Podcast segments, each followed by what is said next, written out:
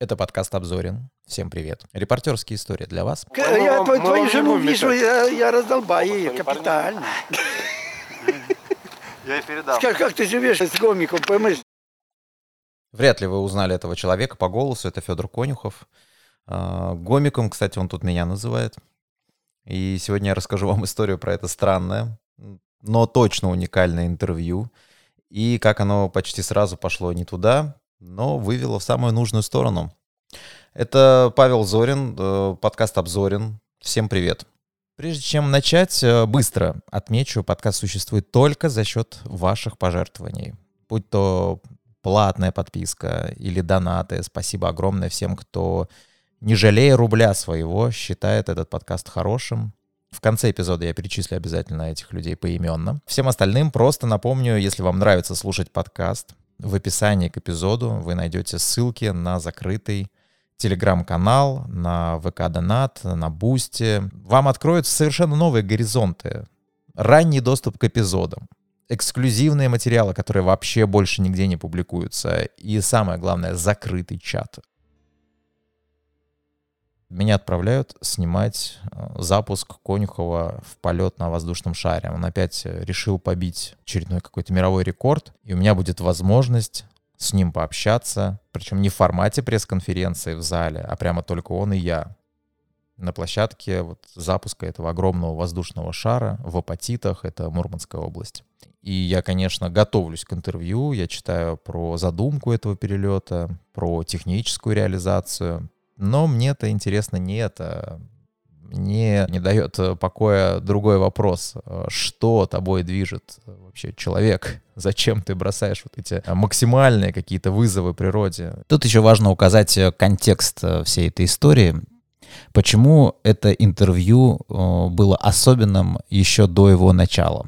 Потому что лет примерно 20 назад я для себя сделал вывод, что единственный мой кумир, который вообще существует э, на этой планете, это Федор Конюхов. Несмотря на то, что я не читал ни одного его интервью, ни одной его книги, ни, ни- я даже не знал, что он художник, у него есть картины свои. То есть я э, просто задумался над вопросом, есть ли у меня человек, который меня вдохновляет своим а, цель- своей целеустремленностью и своим рвением, своей любовью к тому, что он делает. И я несколько дней, мне кажется, анализировал это и пришел к выводу, что это Федор Конюхов. И плакат только этого человека я бы мог повесить себе на стену, и чтобы вдохновляться каждый раз, когда я туда смотрю. Вот. Если у вас есть какой-то кумир, то тоже напишите об этом а, в телегу, напишите в чат. И вот э, мы в заброшенном аэропорту города Кировск. Огромная площадка, ветрище. Мне говорят, что у нас совсем немного времени, чтобы поговорить с Федором Филипповичем. Во-первых, он занят подготовкой, во-вторых, э, вообще журналистами он как-то не очень любит говорить. А, Это мне вот, меня так предупреждает. Я об этом слышал, что Конюхов вообще очень сложный человек, и его очень сложно поймать где-то, он постоянно где-то. Короче, я уже даже волноваться начал, и вот э, нас подводит знакомиться. Они едут еще, э, уже или приехали? Вот приехали. Приехали, Вы даете, вы, бы- вы замерзли. Нет. Вы же представляете Конюхова, да? Это дедушка такой уже, за 70 лет ему, он священник. То есть это не- ну, не самый простой спикер. И вот он э, в каком-то таком супер теплом комбинезоне, как космонавт, знаете, такой, э, бегает по этой площадке, то к баллонам газовым подойдет, то к корзине, там, то к машине, то еще куда. Он постоянно в движении. Организационная вот эта суета. А а мы бегаем за ним.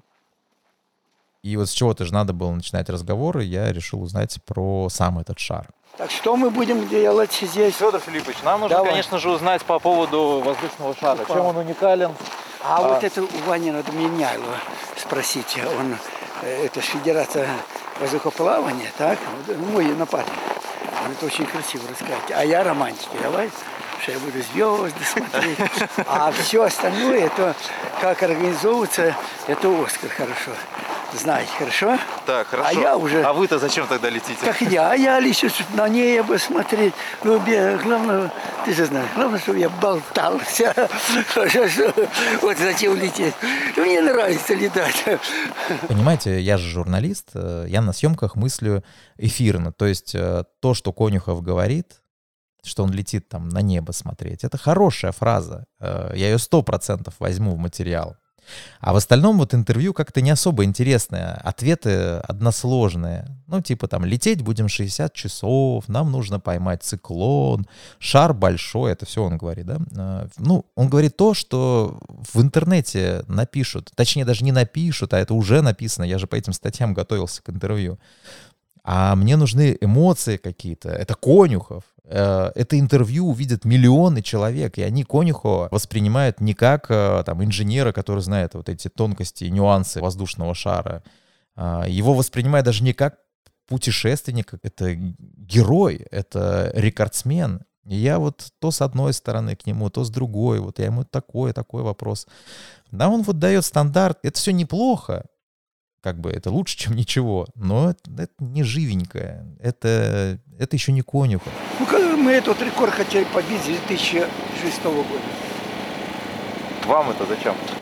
Как мне, зачем мне вот это слово, мне не нравятся ваши слова. Вот это Вот тут атмосфера начинает накаляться. Обычный вопрос. Вам это зачем? Выводит Конюхова из равновесия, и это как раз то, а, что мне нужно, но тут, понимаете, очень тоненькая грань, потому что в любой момент теперь Конюхов может сказать так, до свидания, интервью на этом закончено, и подобных случаев тоже и в моей э, практике, и в практике любого абсолютно журналиста достаточно, когда а, идет вот это вот стандартное неинтересное интервью, и ты пытаешься раздражать спикера какими-то такими вопросами. За это, кстати, нас и не любят, мне кажется, в большинстве случаев, потому что со стороны это смотрится очень а, иногда нагло, иногда а, провокационно. Вот поэтому вот эти не задавайте мне каверзных вопросов, вот просят э, очень многие спикеры. Хотя, ну, тогда будет стандартное и никому не интересное интервью, если не будет никаких вот таких вот раздражающих вопросов. Но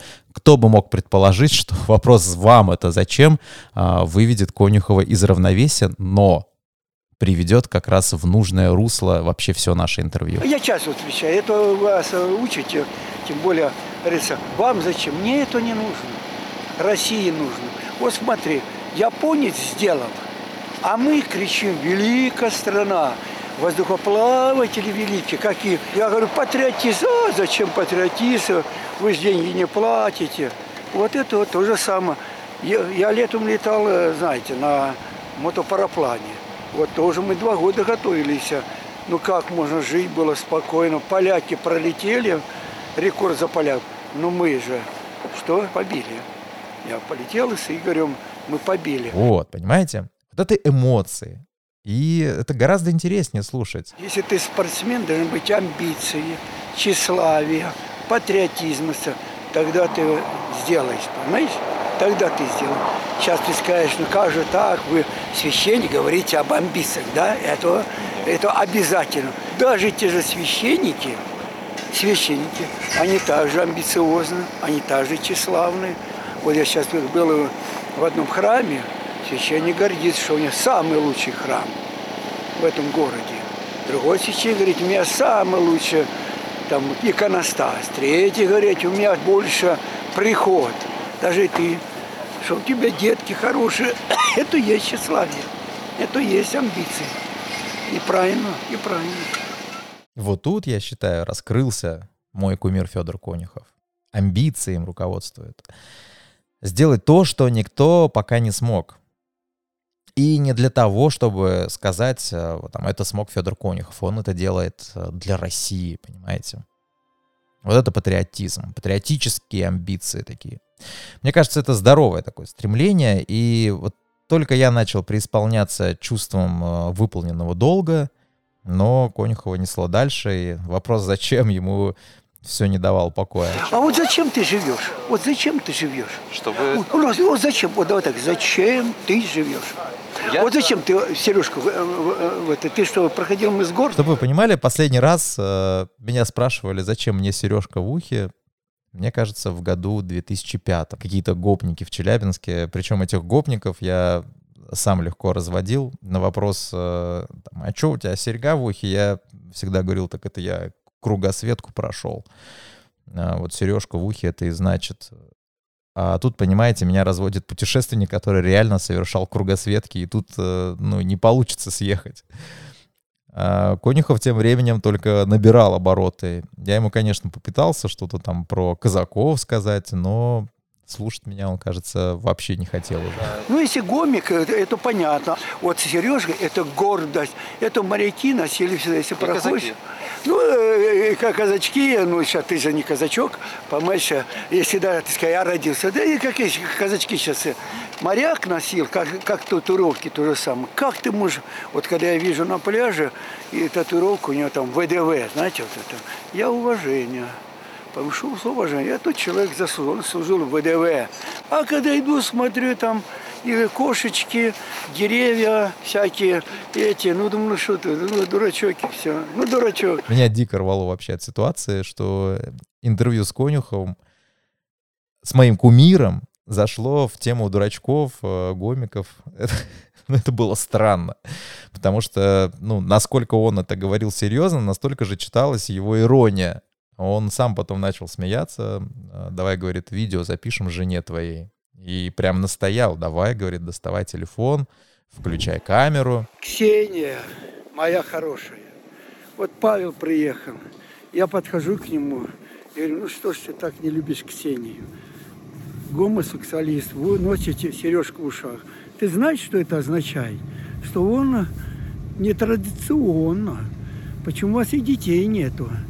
Потому что и не будет. А если будут детки, то будут такие, знаешь, с уклоном другим, понимаете? Говорится, и тогда будете плакать. Вообще все это можно было бы воспринять с обидой, ну, наверное. Кто-то бы, возможно, так и сделал. Но меня это вообще нисколько не задевало.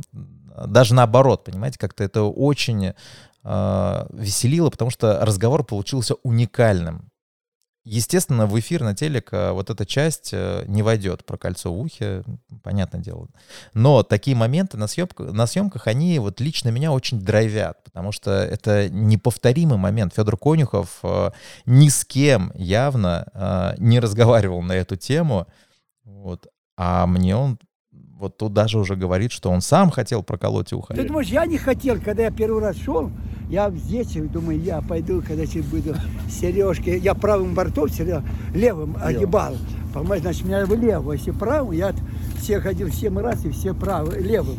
Понимаешь, значит, я должен быть У вас левым. семь сережек в ушах были. Не, не, там же идет э, бронзово, серебряно. Тут очень сложно понять, э, что он имеет в виду. Давайте я вам расшифрую. Есть э, такой мыс Горн, это в Южной Америке. Так вот, эту точку огибают все во время кругосветных регат. А, Это очень сложный участок, а, там очень сильный ветер, там а, айсберги, очень много затонувших кораблей. В общем, для мореплавателей мыс Горн реально имеет э, огромное значение. Кто проходил этот мыс э, левым бортом, тот прокалывал левое ухо, кто правым, тот прокалывал правое ухо.